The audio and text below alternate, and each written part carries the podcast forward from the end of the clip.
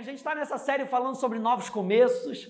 Né? Quantos aí estão amando começar de novo? Como diz a música, começar de novo. Não, a gente deixa de lado. Eu amo começar de novo, porque assim, são novas oportunidades, são novas chances que nós temos. Né? É, e a gente viu, a primeira coisa que a gente viu, a gente falou sobre Gênesis, capítulo 1. Deus começou algo na terra. E quando ele começa algo na terra, porque ele já declarou nos céus, nós vimos isso em Isaías, né? capítulo 42, Isaías 55, a palavra que ele, que ele manda sobre a nossa vida não volta vazia. Depois nós falamos que o começo de tudo é o sacrifício de Jesus. Tudo começa na nossa vida, porque Jesus pagou um preço por mim e por você.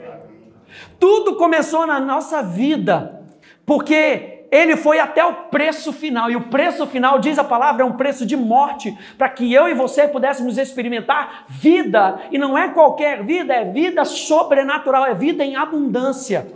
Não é vida de baixo, gente, é vida de cima.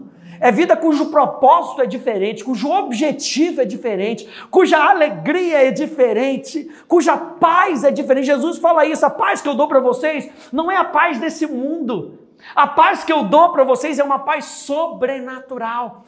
Tudo começou então com a obra de Jesus. Eu quero lembrar isso para você. Abre comigo em Hebreus capítulo 8.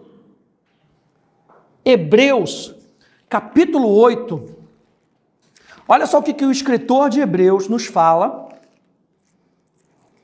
Diz: por causa daquilo que Jesus fez, diz agora com efeito, Hebreus capítulo 8, verso 6. Agora, com efeito, obteve Jesus ministério tanto mais excelente, quanto é ele também mediador de superior aliança, instituída, baseada em superiores promessas. Ou seja, ele se tornou o mediador da nova aliança, sabe por quê? Porque ele pavimentou essa estrada para nós. Então é como se a minha a imagem que veio na minha cabeça foi um professor que descobriu algo e depois de descobrir algo, ele se torna agora um mediador para que outras pessoas possam descobrir também. Foi isso que Jesus fez por nós. É por isso que em Hebreus capítulo 2, verso 10, vai dizer que Jesus é o capitão da nossa salvação, ou o chefe da nossa salvação, ou o príncipe da nossa salvação. Eu achei interessante essa palavra capitão. Capitão é a palavra arregos, que significa chefe. Olha só que interessante. Alguém que toma a liderança e se torna um exemplo. Jesus é o capitão da nossa salvação. Ele se tornou o chefe, ele se tornou o líder e se tornou um exemplo. Essa palavra arregos também significa um pioneiro, um desbravador. Eu e você estamos onde nós estamos por aquilo que Jesus fez na cruz do Calvário. Ele é o capitão. Essa palavra, arregos, ela é uma junção no grego de duas palavras. E a primeira palavra é a palavra arre, que significa o seguinte: um começo, uma origem, a pessoa que começa, ele é o capitão, ele é a pessoa que começa. A nossa salvação começa nele, aleluia. A nossa vida sobrenatural começa nele. Um começo, uma origem, a pessoa que começa, a primeira pessoa ou coisa em uma série. Hoje nós somos filhos de Deus porque Ele é o Filho de Deus e Ele é o padrão para a nossa vida. Aquilo pelo qual qualquer outra pessoa começa a ser. É a palavra arre, começo, origem. Essa palavra, vamos lá no, no nosso treinamento de grego, aleluia. Essa palavra arre vem de arromai. Eu acho, eu estou falando isso para você que eu acho muito interessante essa questão do porquê que a palavra capitão foi usada. Essa palavra arromai significa o primeiro a fazer qualquer coisa. E não é somente o capitão porque ele está na frente, ele é o capitão porque ele é o primeiro a fazer aquilo, ele é o primeiro a ressuscitar dentre os mortos, ele é o primeiro a morrer em prol de uma outra pessoa, ele é o primeiro a ressuscitar do mundo dos mortos, ele é o primeiro a doar vida, ele é o primeiro, ele é o pioneiro. Jesus é o verdadeiro pioneiro do reino dos céus no reino da terra, Jesus é o pioneiro. Então essa palavra arromai, ela, ela tem essa primeira palavra, arre, que significa começar, origem, mas ela também tem uma segunda palavra que eu acho interessante, que é a palavra ago. E a palavra ago significa, olha só, liderar acompanhando a um lugar. Então, quando a gente pega essas, esses entendimentos de uma palavra, a etimologia de uma palavra, por exemplo, você vai ver que o capitão não é aquele que apenas vai na frente e diz: agora vocês podem ir. Não, o capitão, ele vai na frente e ele te chama para ir com ele. É alguém que lidera e te leva para o lugar onde ele está liderando. Você não está sozinho no seu novo começo. Você não está sozinho naquilo que Deus está fazendo na sua vida. No novo que Deus está fazendo para a sua vida, você não está sozinho. O capitão da nossa salvação vai com a gente. O capitão da nossa salvação está nos conduzindo, está nos liderando a um lugar. Essa palavra água significa indo junto como um acompanhante. Ele está conosco todos os dias da nossa vida. Não foi isso que ele prometeu? João capítulo 16, João capítulo 14. Fala de conduzir, de guiar e de dirigir a. Vamos junto. Diga aí pro teu irmão, vamos junto. Que esse novo começo é nosso. Esse novo começo não é só dele, esse novo começo é nosso. Aleluia. Bom, alguém pode dizer comigo, é nosso. Aleluia. E aí que eu acho interessante é que 2 Coríntios, anote aí, 2 Coríntios 3, 6, Jesus passa esse ministério para a gente. Ele tem um ministério como mediador de uma nova aliança, e agora ele passa para a gente, 2 Coríntios 3,6, eu leio para você, diz: O qual nos fez também capazes de ser ministros de um novo testamento. Não da letra, mas do espírito, porque a letra mata, mas o espírito vivifica. Aleluia. Então o Pai iniciou algo através de Jesus. Nós somos chamados para participar de algo sobrenatural, preste atenção, além de nós mesmos. Pode anotar isso, é além de mim mesmo. Eu não tenho força, capacidade por mim mesmo. Eu preciso dele. Por isso é que ele diz para a gente: vamos junto. Eu estou com você. Eu te capacito.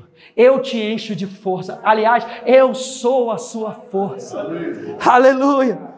Hoje nós vamos falar, o tema estava lá no Instagram, então você já sabe, o tema de hoje é Avante desbravadores.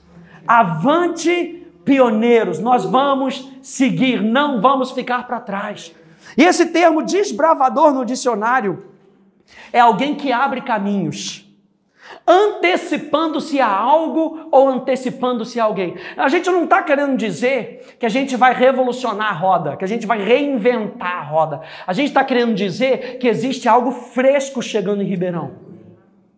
Existe algo novo chegando em Ribeirão. Existe um vento do Espírito que vai nos capacitar a fazer aquilo que nós somos capacitados, nós fomos chamados para fazer.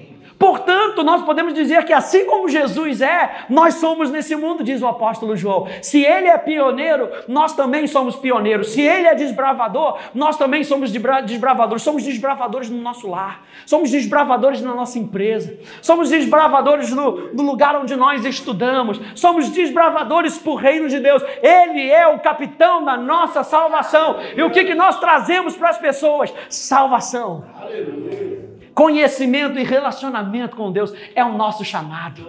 É o nosso chamado. Que nós possamos ser como João Batista, preparando o caminho para o Senhor. Aleluia. Olha ao teu redor aí, quanto João Batista tem aí ao teu redor. Aleluia. Pastor, a barba está parecendo de João Batista. Aleluia. Preparando o caminho para o Senhor. João Batista diz: Eu sou amigo do noivo.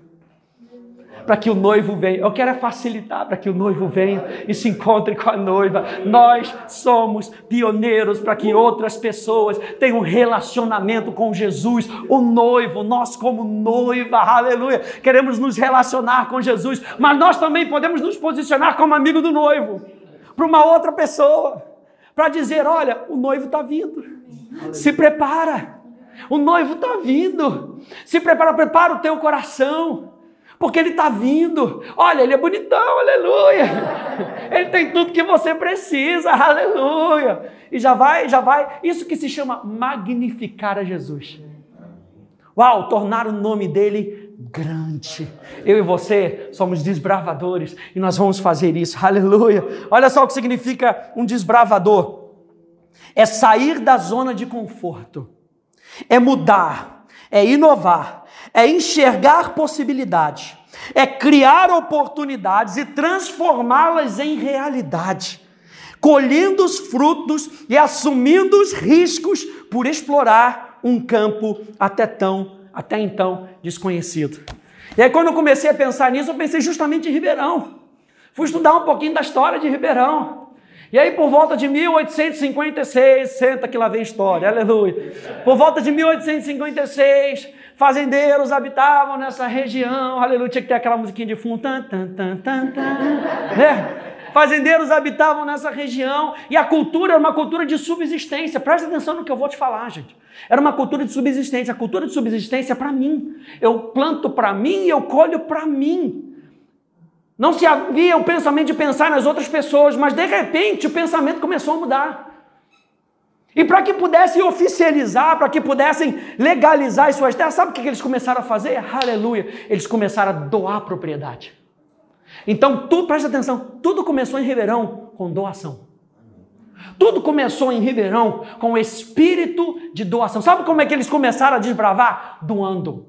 Doando terra, doando patrimônio. Sabe o que eles construíram? Uma capela. Um lugar de adoração. A primeira coisa que foi erguida foi uma capela, um lugar de adoração, gente. E aí, um tempo depois, é, foi lá no, no, no, Vale do Café, né? Lá no Vale do Paraíba começou a ter uma crise. Aí o que o pessoal começou a fazer? Começou a sair da crise e vir para Ribeirão. E quando a crise estava instalada no outro lugar e eles saíram de lá, começaram a implantar uma nova cultura, a cultura do café.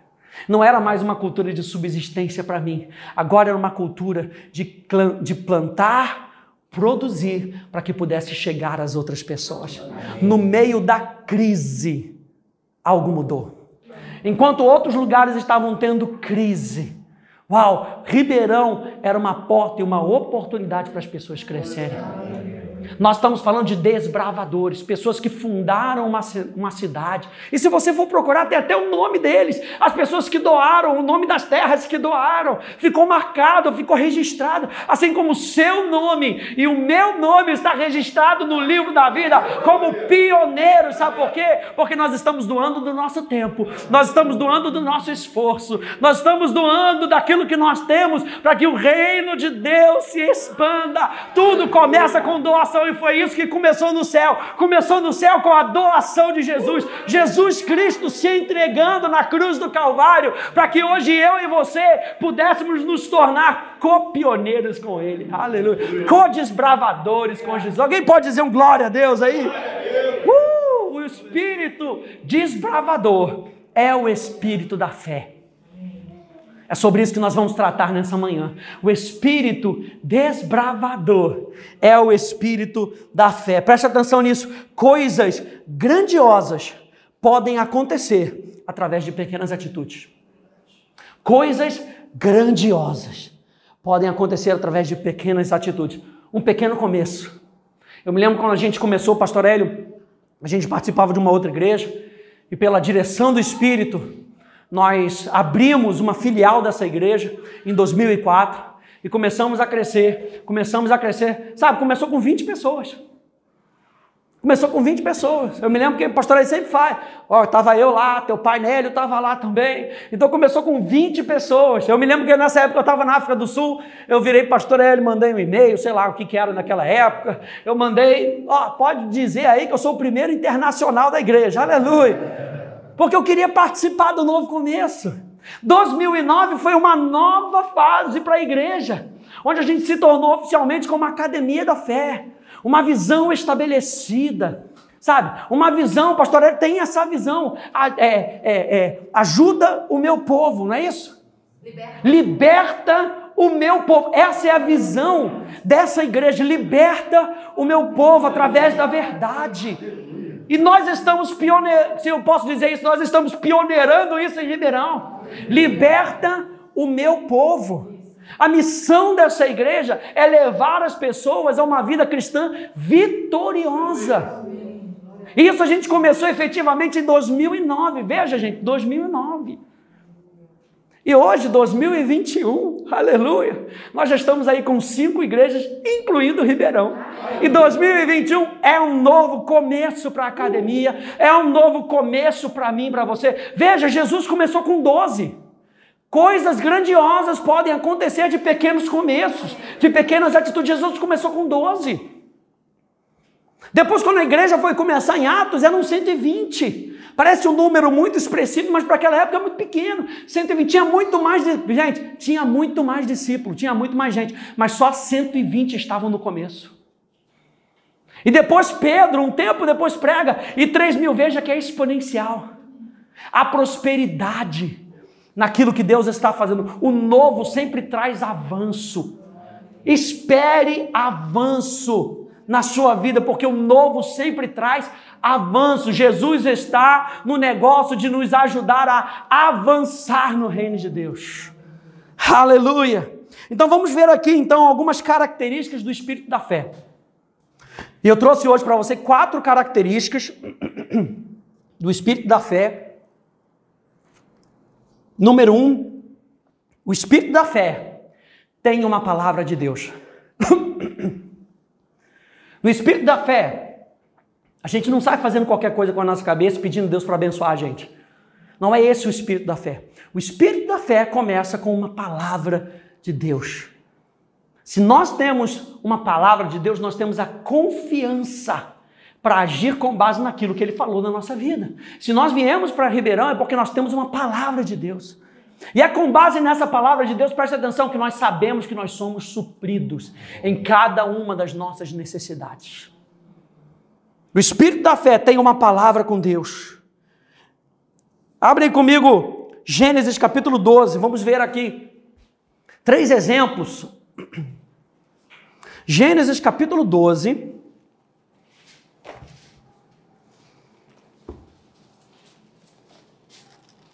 verso 1 e verso 2. Você conhece a história de Abraão? Abraão, o pai da fé, como ele é, como ele é dito, como ele é tido. Gênesis capítulo 12, onde é que começou? Começou numa palavra de Deus para Abraão. No verso 1, então diz: Ora, disse o Senhor a Abraão: Sai da tua terra, da tua parentela e da casa do teu pai, e vai para a terra que eu te mostrarei. Não era da cabeça, Abraão, vai para qualquer lugar aí que eu vou te abençoar. Não, vai para a terra que eu vou te mostrar. De ti farei uma grande nação, e te engrandecerei o nome, se tu uma bênção. Aleluia. Vira aí para a pessoa que está do teu lado e fala: Você é uma bênção. Aleluia. Você é uma bênção. Pioneiros são bênção para outras pessoas, aleluia. Mas tudo começa com uma palavra de Deus. Deus falou com Abraão, Jesus chamou e enviou seus discípulos. Agora vai lá para Marcos, capítulo 3, por favor. Marcos, capítulo 3, aleluia. Nós somos uma igreja que não tem medo de abrir a Bíblia, aleluia. Marcos capítulo 3, verso 13 até o verso 15. Diz: Depois subiu ao monte e chamou, diga, chamou, chamou. ou seja, uma palavra de Deus, e chamou os que ele mesmo quis, e vieram para junto dele.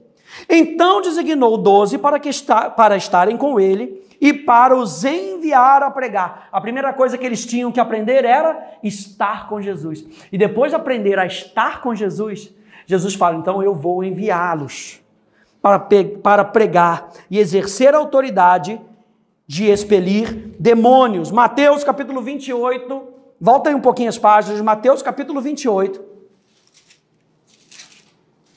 No verso 18 e no verso 19, diz Jesus, aproximando-se, falou-lhes. Uma palavra de Deus, Jesus era Deus. Jesus falou-lhes, dizendo: Toda autoridade me foi dada no céu e na terra. Ide, portanto, Fazei discípulos. Jesus fez discípulos, agora a ordem era fazer discípulos. Aquele que era o pioneiro estava nos dando o mesmo ministério agora. Se eu fiz discípulos, agora eu estou dando autoridade para vocês fazerem discípulos, batizando-os, e a palavra batizar ali é imergir, fazendo uma imersão no nome do Pai, do Filho e do Espírito. O nome é símbolo do caráter. O que, que Jesus estava dizendo ali? Não era apenas o batismo nas águas, era, era ensinando eles a viverem uma vida imersa em quem Deus é. Uau! Porque Jesus tinha uma vida imersa em quem Deus era. Ele chega ao ponto de dizer o que o Pai fala, eu falo. Eu só falo o que eu ouço o Pai falando. Aí Felipe chega para ele e fala: Mostra-nos o Pai. Jesus fala: Mas como é que você não conhece o Pai? Se você vê a mim, você vê ao Pai. Jesus tinha uma vida imersa em Deus. E ele está falando agora: vocês vão fazer pioneiros no campo de ajudar pessoas a imergirem em Deus. Aleluia! Jesus deu uma palavra para os discípulos. E número 3, o Espírito chama e envia. Vá um pouquinho mais para frente, Atos capítulo 13. Atos, capítulo 13.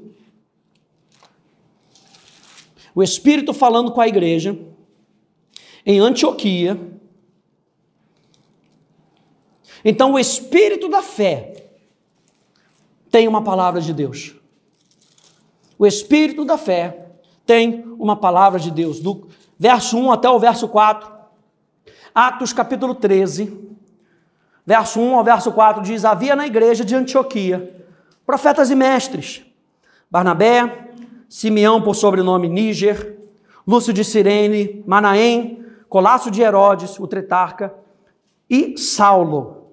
E servindo eles ao Senhor e jejuando, disse o Espírito Santo. O Espírito da fé tem uma palavra de Deus. Disse o Espírito Santo. Quem disse? O Espírito Santo disse: Separai-me agora Barnabé e a Saulo para a obra a que os tenho chamado.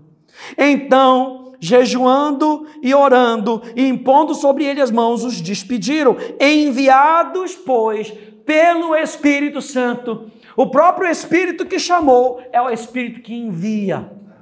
O Espírito da fé tem uma palavra de Deus. Número um, o Espírito da fé tem uma palavra de Deus. Número dois, o espírito da fé vê potencial. O espírito da fé não fica olhando para as situações humanas. O espírito da fé não fica olhando para as situações de maneira racional. O espírito da fé olha com os olhos do céu. O espírito da fé vê o impossível como possível. Quem está comigo nessa manhã? O espírito da fé vê o impossível como possível. Por quê? Por causa daquele que falou. Aquele que falou faz os impossíveis serem possíveis. Se creres, verás a glória de Deus. Aleluia. O impossível se tornando possível. O espírito da fé vê o impossível como possível, porque ele é cheio de expectativa. Olha só o que, que diz Hebreus capítulo 11, verso 1, nessa tradução chamada The Passion Translation traduzida do inglês, diz o seguinte: agora a fé transforma as nossas esperanças em realidade e se torna o fundamento necessário para adquirir as coisas que ansiamos. É toda a evidência necessária para provar o que ainda não foi visto. Vou ler de novo esse final. É toda a fé, é toda a evidência necessária para provar o que ainda não foi visto. É como se aquilo que você espera ainda não tivesse se manifestado, mas você crê na palavra da pessoa que deu. Não, se o Luciano diz para mim que vai chegar, eu creio na palavra dele. Então, para mim, é como se já tivesse chegado. Aleluia. É como uma mãe que espera um filho que ainda não vê o filho mas há evidências da prova, aleluia, de que algo novo está vindo. Aí o que a mãe faz? Compra o bercinho, compra a roupinha, compra os bichinhos, prepara o quarto, prepara tudo. Por quê? Está vindo. Diz aí para a pessoa que está do teu lado, está vindo, aleluia. Está vindo, está vindo, está vindo. Então, a expectativa no nosso coração, a fé, a fé faz o impossível ser possível. E quando a gente aprende sobre fé, a gente não pode deixar de falar de Josué e Caleb. Números capítulo 13, abre aí comigo. Números capítulo 13. Josué e Caleb. Quando você vai em, em números, em números 14, você vê que a Bíblia relata que Josué e Caleb tinham um espírito diferente. Eles tinham o espírito da fé. E olha como é que o espírito da fé se posiciona. Estou falando para você que o espírito da fé vê o impossível como possível. Números capítulo 13, do verso 27 até o verso 30. Diz: relataram a Moisés e disseram: Fomos à terra a que nos enviaste, e verdadeiramente mana leite e mel. Isso os outros espias relatando: não, realmente tem coisa boa, realmente mana leite e mel, né? O povo, porém, que habita, aí começou o mais. É muito bom, mas. Esse mais estraga tudo, gente. O povo, porém, que habita, já vejo o povo começando a chorar. O povo, porém, que habita na terra é poderoso. E as cidades muito grandes e fortificadas. E também vimos ali os filhos de Enaque, os gigantes. Os amalequitas habitam na terra do Negueb, os heteus, os jebuseus, os amorreus habitam na montanha, os quenaneus habitam ao pé do mar e pela ribeira do Jordão. Verso 30. Então Caleb fez calar o povo perante Moisés. Imagina a raiva dentro do espírito de Caleb, tendo visto tanta coisa boa, tanta oportunidade. O espírito da fé vê potencial. Não vê a realidade natural como se ela fosse definitiva. Não está dizendo que Caleb não viu as mesmas coisas que esses homens viram. Não está falando isso. Está falando que Caleb via potencial, via além. Então Caleb fez calar o povo perante Moisés e disse: Eia, subamos e possuamos a terra, porque certamente prevaleceremos contra ela. Por que, que Caleb tinha tanta certeza? Porque ele tinha uma palavra de Deus. Ele via potencial por aquilo que Deus tinha falado para eles. E a nossa fé, gente. perdão, está ancorada na pessoa de Jesus. A nossa fé está ancorada naquilo que Jesus fez. A nossa fé não está ancorada no nosso potencial. A nossa fé está ancorada no potencial que Jesus nos dá, no valor que Jesus nos dá. Aleluia! O que Deus diz é a verdade. Presta atenção. O que Deus diz cria aquilo que nós esperamos. Preste atenção nisso. Foi com a palavra dele que ele criou o universo. Foi com a palavra dele que ele disse: haja luz e houve luz. Então o espírito da fé vê potencial. Número 3. O espírito da fé continua, mesmo em meio aos problemas. Número 1, um, o espírito da fé tem uma palavra de Deus. Número dois, o espírito da fé vê potencial. Número três, o espírito da fé continua mesmo em meio aos problemas. Gênesis capítulo 26. Abre comigo, por favor. Gênesis capítulo 26. Em Gênesis capítulo 26, uma grande crise estava se instalando onde Isaac habitava. Isaac teve um plano maravilhoso. Como qualquer um de nós teria, talvez, um plano desse. Vamos sair daqui para onde tem suprimento. Vamos sair daqui, vamos para o Egito. Porque no Egito tem suprimento. Mas como o espírito da fé começa com uma palavra de Deus, Deus fala com Isaac. Deus vira para Isaac e fala: Não faz isso não, meu filho. Fica nessa terra, porque é nessa terra que eu vou te abençoar. E no verso, a partir aí do verso 12, você lembra que Isaac é abençoado, ele fica, ele obedece à voz de Deus, ele fica e ele é abençoado. A Bíblia fala que ele prospera, ele se torna muito rico. E aí vem o primeiro desafio quando você avança nos propósitos de Deus. Número um, inveja. Gênesis capítulo 26, verso 12. Olha aí comigo, no verso 12 até o verso 15. Diz: semeou Isaac naquela terra, e no mesmo ano recolheu cento por um, porque o Senhor o abençoava. Por que, que Deus o abençoava? Porque ele tinha obedecido a palavra de Deus. Ele não tinha feito qualquer coisa. Ele provavelmente pudesse ter uma habilidade para prosperar no Egito, mas nunca seria na medida que Deus tinha para ele, onde Deus tinha para ele. Então, vamos ficar com a palavra de Deus. Vamos ficar com aquilo que Deus disse. Vamos ficar onde Deus pede para a gente ficar, porque é ali que nós vamos prosperar.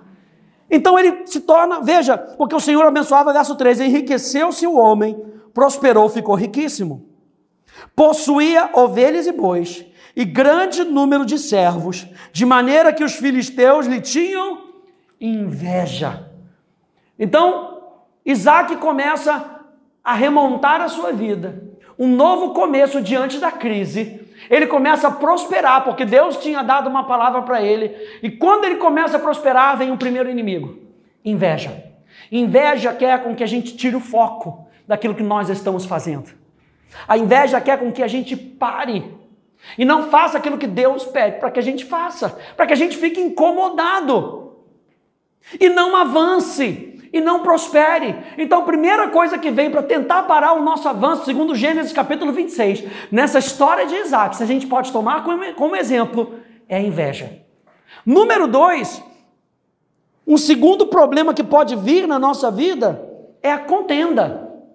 Vamos continuar aí do verso 16 até o verso 20. Disse Abimeleque a Isaac: Aparta-te de nós. Ah, legal, peraí, não leu 15, né? Verso 15: E por isso lhe entulharam todos os poços que os servos do teu pai haviam cavado nos dias de Abraão, enchendo-os de terra. O que, que a inveja tenta fazer? Vamos voltar aqui nesse primeiro ponto. O que a inveja tenta fazer? Você lembra que Isaac estava ali vivendo dos poços do seu pai? Os filisteus, por causa da inveja, pegaram aqueles poços e entulharam com terra. Para mim isso foi revelador, porque terra é símbolo de humanidade. Você sabe que o homem, a palavra homem, Adão, Adão significa avermelhado, barro vermelho, terra vermelha. Então o que, que esses homens fazem? Eles pegam e botam humanidade naquilo que estava sustentando Isaac pegam e trazem racionalidade, a razão humana para aquilo que estava sendo, é, da onde Isaac dependia do sobrenatural. Então, gente, muitas vezes a inveja quer atolar o nosso poço, enterrar o nosso poço, para que a gente pare de olhar para o sobrenatural e olhe para o nosso, para o âmbito natural. Poxa, você não tem, não tem, não, não pensa em mim, não? Poxa, eu não consigo chegar nesse nível que você está. Eu não consigo fazer isso que você está fazendo. Então, por que, que você está assim e eu não estou? A inveja vem para entulhar o nosso poço com humanidade. Mas os da fé são aqueles que não param. Amém. Número dois, então, contenda. Depois desse poço ter sido entulhado com terra, olha só o que acontece. Disse Abimeleque a Isaac: Aparta de nós, porque já és muito mais poderoso do que nós. Até o próprio Abimeleque reconhece que Isaac tinha crescido. Então Isaac saiu dali e se acampou no vale de Gerar, onde habitou. E tornou Isaac a abrir os poços. Aleluia. Isaac não parou em meio à inveja. Isaac continuou. E continuou a abrir os poços que se cavaram nos dias de Abraão, seu pai, porque os filisteus os haviam entulhado depois da morte de Abraão. E lhes deu os mesmos nomes que seu pai lhes havia posto. Cavaram os servos de Isaac no vale e acharam um poço de água nascente não era água barrenta. Ah, achamos aqui uma água meia boca. Deus não vai te dar meia boca. Deus vai te dar água nascente, água limpa, para você beber e sustentar a sua vida. É o que diz lá no Salmo 1, ribeiro das águas. Bem-aventurado aquele homem que é como árvore plantada junto ao ribeiro das águas, água nascente, água limpa, água para beber, água que sustenta. O que, que Isaac achou quando ele não parou? Água limpa. Aleluia! Ele achou algo limpo, algo fresco. Mas você acha que os inimigos pararam? Pararam nada. Diz lá no verso 20: Mas os pastores de Gerar contenderam com os pastores de Isaac, dizendo: Ei, essa água é nossa. Por isso chamou o poço de Ezeque, porque contenderam com ele. O segundo problema que muitas vezes a gente enfrenta quando nós desbravamos, quando nós somos pioneiros, é a contenda, é a briga. Sabe, não, isso que vocês estão fazendo a gente já faz. Não, isso aí é nosso, esse título é nosso, isso aqui é nosso. Nada é nosso. Você entende isso? Nada é nosso. Ele é o pioneiro, é dele, não é nosso é dele, pertence a ele, aleluia. A terceira coisa que nós encontramos é inimizade. Veja aí, vamos continuar, verso 21. Então cavaram outro poço, e também por causa dessa contenderam. Por isso recebeu o nome de Sitna. Isaac não desistiu em meio aos desafios. Ele recomeça de novo, ele avança mais uma vez. Sitna significa inimizade. Não é apenas uma contenda, uma briguinha. Agora existiam inimigos que eram inimigos declarados contra Isaac. Imagina isso. Isaac estava fazendo apenas aquilo que Deus tinha chamado ele para fazer. E você acha que Isaac desistiu? Não, porque o espírito da fé continua mesmo em meio aos problemas. Por que, que Isaac podia continuar? Porque ele tinha uma palavra de Deus. Isaac não estava querendo inovar, fazer qualquer outra coisa. Isaac estava querendo cumprir uma palavra de Deus. O que, que nós estamos fazendo aqui ao nos reunir nesse dia? Cumprir a palavra de Deus Deus para a nossa vida. No mundo vocês vão ter problemas, vocês vão ter tribulações. Jesus diz isso para nós. Bem-aventurados se vocês forem odiados pelo meu nome. Então não acha que a gente vai fazer de qualquer maneira e que a gente não vai ter desafios, mas o espírito da fé continua mesmo em meio aos problemas. E você acha que com essa inimizade Isaac parou? Hum, hum, hum. Isaac não parou. Verso 22. Partindo dali, cavou ainda outro poço. E como por esse não contenderam, chamou-lhe Reobote e disse: Porque agora nos deu lugar o Senhor e prosperaremos na terra. O que eu acho interessante quando eu estava estudando sobre essa palavra é que me veio isso no coração.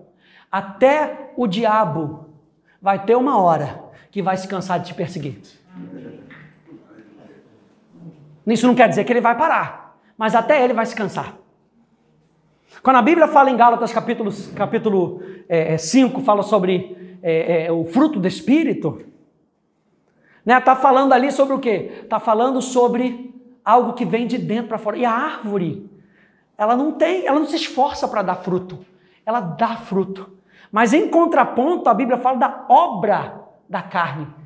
E a obra da carne é um negócio que é difícil. Você tem que Ai, você tem que produzir, você tem que produzir, você tem que trabalhar para produzir. E o inferno está trabalhando para poder parar aquilo que o reino de Deus está avançando, está fazendo para avançar. E até uma hora ele se cansa. Lembra com Jesus no deserto?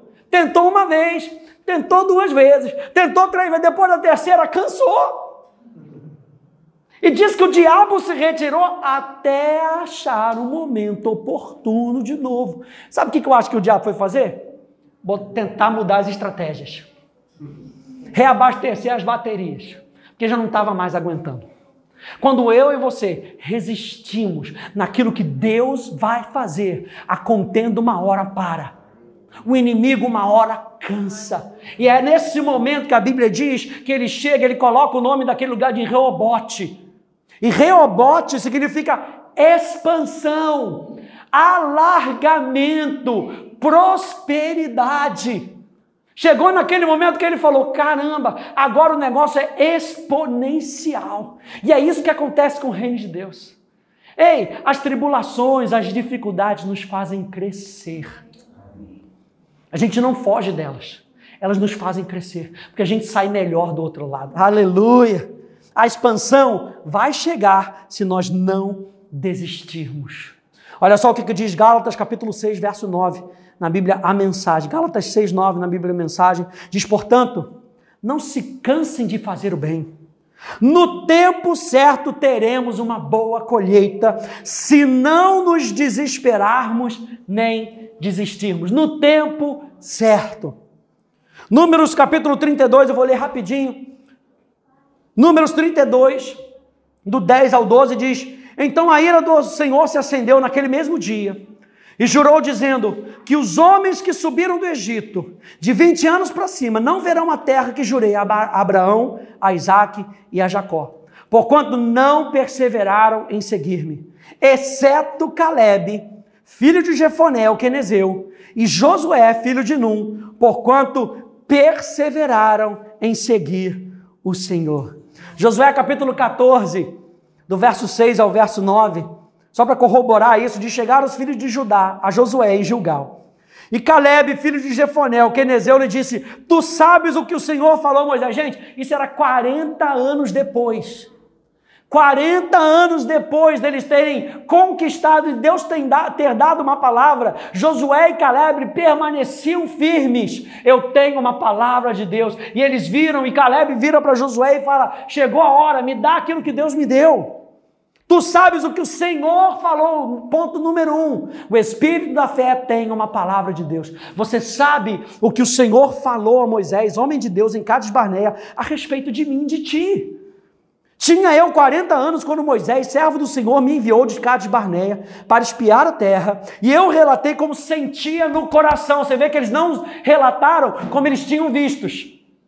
Eles relataram conforme o coração, e o coração deles estava cheio de fé, estavam com uma palavra que Deus tinha dado para eles. Não vamos repetir aquilo que o mundo quer que a gente repita. Se o nosso coração está cheio de fé, é o que vai sair pelos nossos lábios, porque a boca fala o que está cheio, o coração. Aleluia, aleluia. Mas, meus irmãos, que subiram comigo, desesperaram o povo. Eu, porém, preservei em seguir o Senhor, o meu Deus. Então Moisés, naquele dia, jurou, dizendo: Certamente, a terra em que puseste o pé será tua e dos teus filhos, em herança perpetuamente, pois preservaste ou perseveraste em seguir o Senhor, o meu Deus. Hebreus 10, 36, na NVI, diz assim: vocês precisam perseverar. De modo que, quando tiverem feito a vontade de Deus, recebam o que Ele prometeu. Para que a gente possa receber aquilo que Deus prometeu para a gente, nós precisamos perseverar naquilo que Ele diz. A expansão vai chegar se nós não desistirmos, mesmo em meio aos erros. Quantos aí sabem que na nossa jornada a gente vai falhar? A gente vai tropeçar, a gente vai errar, mas não é isso que vai impedir a gente de chegar no lugar onde a gente vai chegar. Deus pode transformar o mal em bem. Alguém pode dizer amém isso? Amém. Deus pode transformar o mal em bem. Quantos aí amam a Deus? Você ama a Deus? Eu também amo a Deus. Você está buscando acertar? A gente está buscando acertar? Então, se a gente erra, o que a gente tem que fazer? Se arrepender. Uau! Se você errou ao longo do caminho, não desista. se arrependa, volta para o caminho e veja o milagre acontecendo. Sabe o que eu me lembrei? Dos portugueses. Os portugueses, naquele, naquela, naquele desejo de descobrir, de serem pioneiros para uma nova rota até as Índias, sabe o que aconteceu? Erraram e erraram feio. E graças a Deus, porque descobriram o Brasil, glória a Deus. Acertaram de outra maneira, sabe por quê? Porque Deus corrige o mal e Ele traz o bem. Aleluia. Olha só o que diz Romanos capítulo 8, 28 na NVI. Olha só, gente. Sabemos que Deus age. Deus age. Como diz a, a Almeida Revista Atualizada, tudo coopera. Sabemos que Deus age em todas as coisas para o bem daqueles que o amam, dos que foram chamados de acordo com o seu propósito. Não é tudo coopera para quem é perfeito. É tudo coopera para aqueles que o amam e sabem que são amados. Uau! Deus está pronto para perdoar. E Ele coloca conosco o Espírito Santo, que nos leva ao arrependimento, para que a gente possa voltar as nossas costas para o pecado e voltar a nossa atenção para Deus. Tudo coopera. E quando a gente faz isso, ele tem legalidade. Presta atenção, o arrependimento nos dá legalidade para que Deus transforme o mal, que é consequência do pecado, em bem, que é consequência da vida sobrenatural dele em nós. Porque Deus é bom. Toda boa dádiva e todo dom perfeito vem, dos, vem, do Pai das luzes, no qual não há sombra de variação, não há mudança nele, ele continua sendo bom. Olha essa versão aqui, essa daqui é demais. Continuando aqui em Romanos 8, na, na mensagem, diz assim: Acham que alguém será capaz de levantar uma barreira entre nós e o amor de Cristo por nós? Não há como nem problemas, nem tempos difíceis, nem ódio, nem fome, nem desamparo, nem ameaças de poderosos, nem apunhaladas nas costas, nem mesmo os piores pecados listados nas Escrituras. Nada disso nos intimida, porque Jesus nos ama. Aleluia! Estou convencido de que nada vivo ou morto, angelical ou demoníaco, atual ou futuro, alto ou baixo, pensável ou impensável, absolutamente nada pode se intrometer entre nós e o amor de Deus quando vemos o modo com que Jesus, o nosso Senhor, nos, nos acolheu. Aleluia. Aleluia. 2 Coríntios 4, a partir do verso 8, naquela versão chamada da Passion, diz: Embora experimentemos todo tipo de pressão. Não estamos arrasados. Às vezes não sabemos o que fazer, mas desistir não é uma opção. Alguém pode dizer isso comigo? Desistir não é uma opção. Somos perseguidos por outros, mas Deus não nos abandonou. Lembra que Ele é o capitão. Ele vai com a gente. Aleluia. Mas Deus não nos abandonou. Podemos ser derrubados, mas não nocauteados. Temos o mesmo espírito da fé que é descrito nas Escrituras quando diz: primeiro eu acreditei, depois falei com fé. Portanto, primeiro acreditamos e depois falamos com fé.